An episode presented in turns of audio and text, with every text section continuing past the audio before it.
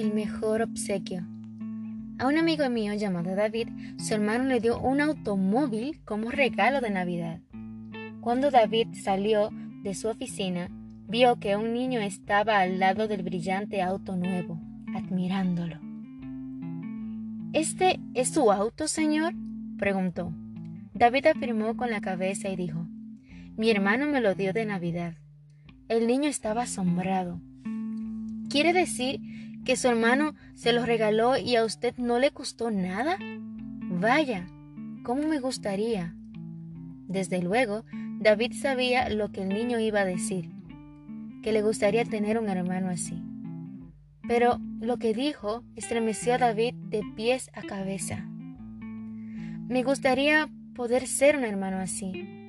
David miró al niño con asombro e impulsivamente añadió, ¿Te gustaría dar una vuelta en mi auto?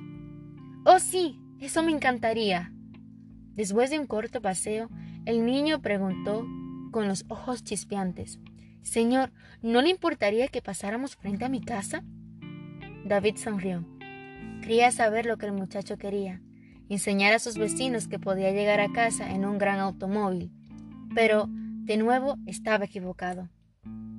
¿Se puede detener donde están esos dos escalones? pidió el niño. Subió corriendo y en poco rato David lo vio regresar, pero no venía rápido. Llevaba consigo a su hermanito lisiado. Lo sentó en el primer escalón y señaló hacia el auto. ¿Lo ves? Allí está, Juan, tal como te lo dije, allí al frente. Su hermano se lo regaló de Navidad y a él no le costó ni un centavo y algún día yo te voy a regalar uno igualito.